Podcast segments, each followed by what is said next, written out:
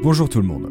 Pour lancer cette deuxième saison de notre format sur les chansons inspirées de faits réels, j'ai voulu m'écarter un peu du cadre anglophone, aborder des situations mal connues où la musique a joué un rôle important sans devoir passer par le prisme américain ou britannique. Pourquoi? Parce que je l'ai déjà pas mal fait dans la première saison et dans une grosse majorité des tartines et qu'il y a énormément de choses à raconter en dehors des États et du Royaume-Uni. Bon, les consignes c'est important mais ça ne doit pas non plus m'empêcher de vous raconter les chemins que prend la musique. La trajectoire que j'ai choisi de vous présenter aujourd'hui, je pourrais la résumer à une question. Une chanson peut-elle perdre son sens puis le retrouver? Être un symbole à sa création, puis perdre sa substance en connaissant le succès, avant de retrouver écho dans un nouveau contexte Pour ce neuvième épisode, on va traverser ensemble le Pacifique en espérant la paix. Bienvenue dans Blues from the News.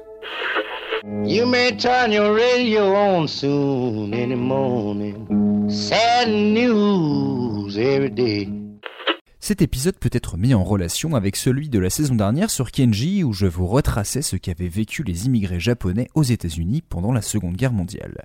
Cette fois, on va s'intéresser au Japon après le conflit, occupé par les forces américaines. Si vous l'avez oublié, au sortir de la Seconde Guerre mondiale, les États-Unis contrôlent le territoire japonais. Le pays est dans une situation catastrophique. C'est un empire qui perd toutes ses conquêtes, avec deux villes ravagées par la bombe atomique, une énorme misère sociale, une famine par manque de récolte, bref, le Japon tombé dans la folie fasciste est en ruine. À la fin des années 40, c'est le général MacArthur et ses troupes qui dirigent la reconstruction du pays.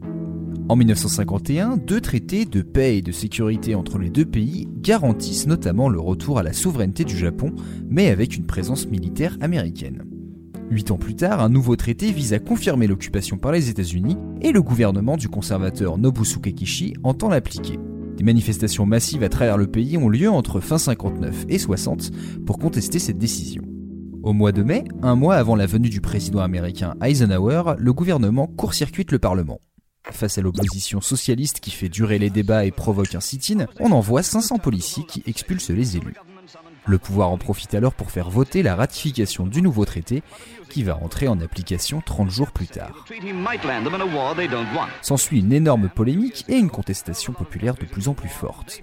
Désormais, on veut autant éviter le traité que virer le gouvernement.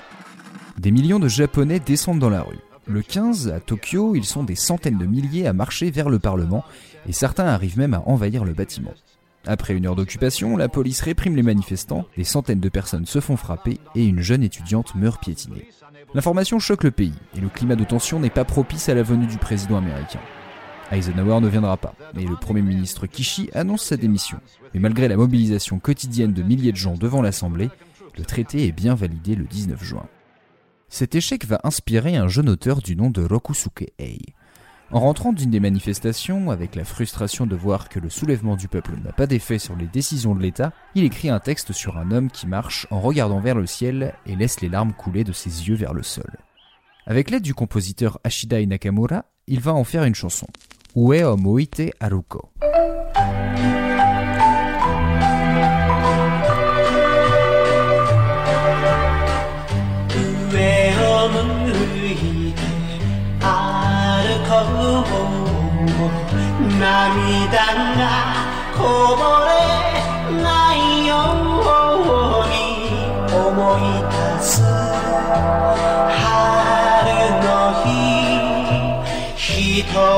りぼっちの夜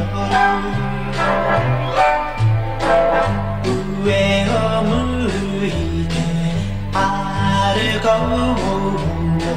うにじんだ星を数えて思い出す夏の日ひとりぼっ日の夜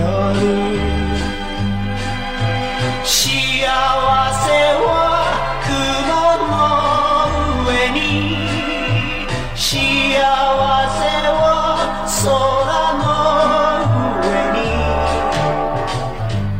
上を向いて歩こう涙がこぼれないよ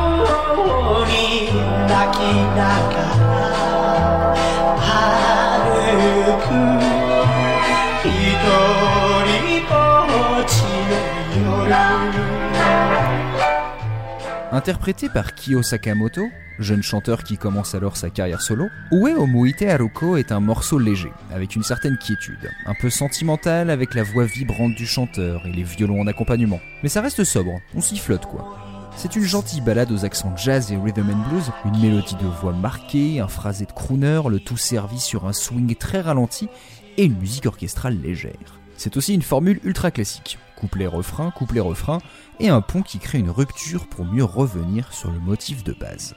Ça sent bon la joie simple et insouciante. Et pourtant, Sakamoto nous chante ces paroles. Je regarde en l'air quand je marche pour que les larmes ne tombent pas, en me rappelant ces jours de printemps, et je suis seul ce soir. Il reproduit ensuite le même schéma sur les autres saisons de l'année, en se disant que le bonheur se trouve au-delà des nuages, et que la tristesse se cache dans l'ombre de la lune. Vous l'avez compris, derrière tout ce symbolisme, on a la tristesse d'un jeune homme qui se souvient des jours d'avant et pleure ce qu'il a perdu. Et le temps passe et il continue de marcher seul à se remémorer ces moments joyeux. On voit dans ce texte l'amour perdu qu'a voulu exprimer l'auteur Okusuke Ei. Le vent du changement n'a pas fait bouger le pouvoir, mais il continue d'avancer sans oublier ce qui aurait pu être fait. Il y a de l'espoir. Évidemment, il n'y a aucune référence au contexte politique, rien de concret et pas de nom, juste un état d'esprit. Diffusée en 1961, c'est un succès immédiat au Japon. Avec sa mélodie entêtante et sa douce mélancolie, elle est élue chanson de l'année. Quelques mois plus tard, un responsable du label anglais Pie Records, de passage dans le pays, entend le morceau et voit son potentiel. Cette musique japonaise pourrait bien plaire aux oreilles occidentales. Et d'ailleurs, ce serait normal. Derrière le contexte politique important, je dois aussi vous parler du contexte culturel et musical. Pour cela, je me suis inspiré du travail de Jerry McGoldrick sur le phénomène des reprises au Japon. Alors je vous rassure, on n'est pas dans la même pas pareil, mais son étude va nous aider à comprendre à quoi ressemble la musique pop japonaise d'après 1945. Lorsque le Japon fut contraint d'ouvrir le pays au commerce extérieur à la fin du 19e siècle, le retard que le pays avait pris sur les nations modernes devint manifeste. Et dans un effort pour rattraper ses nouveaux compétiteurs, il repensa nombre de ses institutions, y compris l'éducation, en puisant dans les modèles européens. L'idée de l'importance de la musique dans le développement moral de chacun a également pu jouer un rôle dans cette décision. La contrepartie négative de ce choix, bien sûr, était l'idée que la musique nationale était inadaptée à l'époque contemporaine. Ainsi, le pays a traité sa culture musicale en l'abreuvant d'œuvres occidentales. Et si celles-ci ont été bannies au Japon lors de la Seconde Guerre mondiale, elles sont revenues avant même la fin du conflit. Fin septembre 1945, moins d'un mois avant la capitulation officielle du Japon, les forces américaines commencèrent à diffuser de la musique américaine pour les troupes de l'occupation alliée, égayant considérablement les ondes japonaises. Il est surprenant que dans un tel champ de ruines, l'industrie musicale fut remise sur pied dès janvier 1946. Et donc la musique nationale qui va se développer après 1946, c'est à la fois des reprises, mais aussi des œuvres japonaises adaptées à un style occidental, et ce qu'on appelle le kaiokyoku, c'est-à-dire un style japonais mais inspiré de la culture occidentale. C'est grossièrement la musique pop de l'époque, et notre morceau rentre sans doute dans cette catégorie. L'argument principal pour le dire, c'est la gamme pentatonique. J'en avais parlé il y a deux ans dans un épisode de la même et pas sur All Lang Syne, ce n'est qu'un au revoir en français. A été très tôt accueilli en Extrême-Orient, et ça pour une raison purement musicale, le morceau repose sur une gamme pentatonique. Ça quoi. Et cette gamme, qui repose sur 5 notes par octave, s'adaptait aux gammes employées dans différents territoires asiatiques. Ainsi, au Japon, Lang Syne a été un des premiers morceaux occidentaux à faire son entrée dans la culture nationale quand le pays s'est réouvert au monde à la fin du 19e siècle après plusieurs centaines d'années d'autarcie. Et donc un morceau léger en gamme pentatonique, ça peut facilement plaire au public européen et américain. Notre responsable de Pie Records, le dénommé Louis Benjamin, achète les droits de Ueo Moite Haruko en 1962.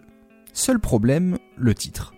Il craint que les DJ n'arrivent pas à le prononcer et choisit de le changer pour sukiyaki, un terme qui n'est nulle part dans le morceau.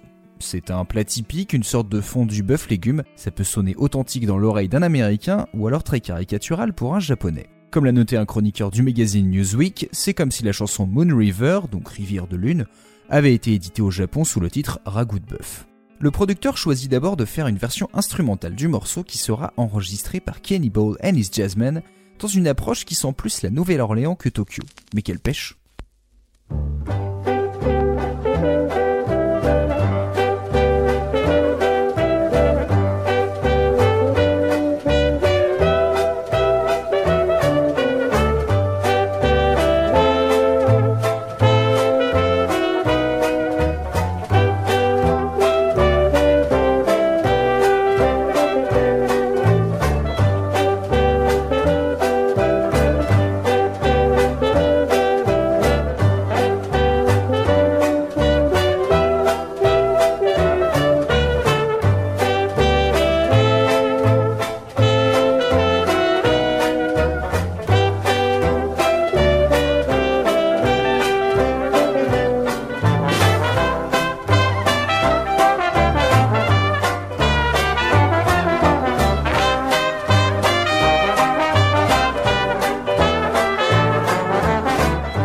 cette adaptation très entraînante, Sukiyaki est un gros succès au Royaume-Uni.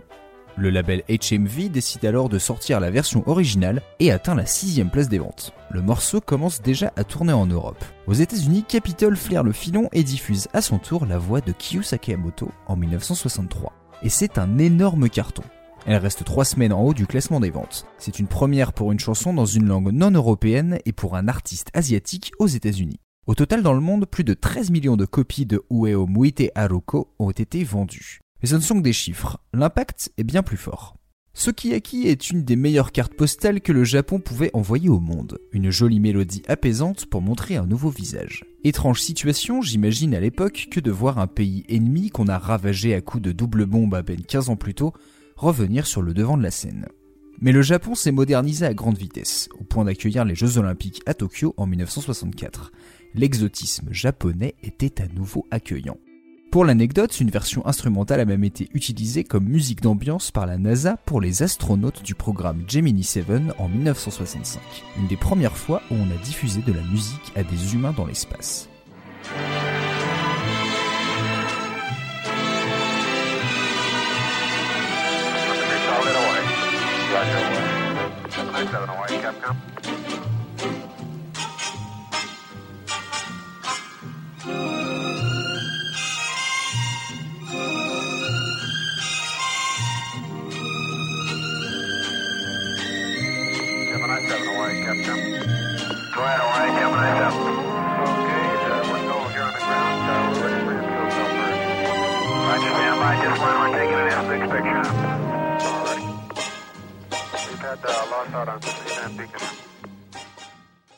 Sukiyaki a donc touché une corde sensible. Une chanson non anglophone qui n'a pas besoin d'une adaptation pour convaincre américains comme néo-zélandais ou norvégiens, c'est très rare. Mais l'été 63 est un tournant aux États-Unis, où le mouvement pour les droits civiques prend une toute autre ampleur. Les militants afro-américains ont réussi à convaincre Kennedy de mettre fin à la ségrégation. Et le 28 août, la marche sur Washington réunit 300 000 personnes qui voient notamment Martin Luther King réciter I Have a Dream, un symbole social historique. Ue Omuite Haruko pourrait être la bande-son de ce moment. Une population qui a toujours souffert de l'histoire, qui se rappelle de ses rêves d'émancipation détruits pendant des siècles, mais qui a continué à avancer. Moi, il y a du blues là-dedans. Mais je rappelle que personne ne comprend les paroles. C'est la musique, la mélodie qui fait tout. Il y a une vraie douceur triste dans cette progression sur six notes.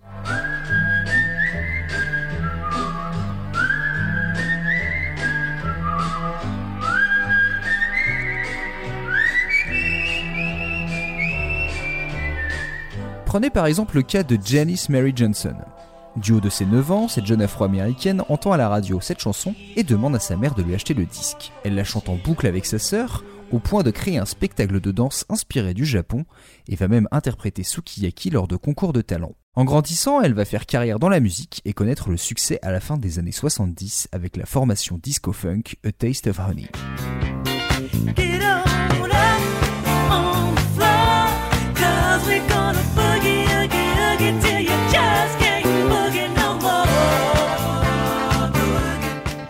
Pour autant, Janice n'a pas oublié sa passion pour le tube japonais de son enfance. En 1980, elle souhaite en faire une reprise, mais l'industrie n'est pas chaude à l'idée d'un groupe de disco qui veut reprendre une balade en japonais. Mais la chanteuse s'accroche à l'idée, tout en refusant d'en faire un morceau dansant. Elle va jusqu'à céder ses royalties pour pouvoir faire la chanson. Elle veut recréer une ambiance japonaise et fait appel notamment à Jun Kuramato, une joueuse de koto, elle-même arrivée du Japon avec sa mère dans les années 50. Mais Janice Mary Johnson souhaite aussi faire une traduction du texte de Rokusuke Ei et contacte l'auteur pour avoir le sens de la chanson. Comme les paroles traduites ne collent pas avec la musique, elle décide d'adapter en particulier le sentiment d'amour perdu.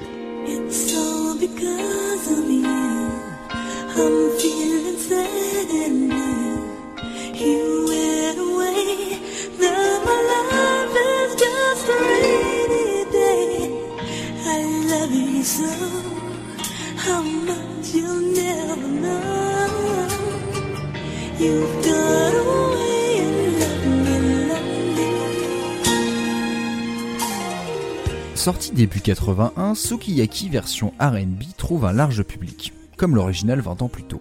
Un morceau plein de sentiments, à l'esthétique japonaise, mais qui a toute sa place dans l'évolution de la musique noire aux États-Unis. Si je le dis, c'est pas juste pour faire une jolie phrase. Sukiyaki est devenu presque un gimmick de RB.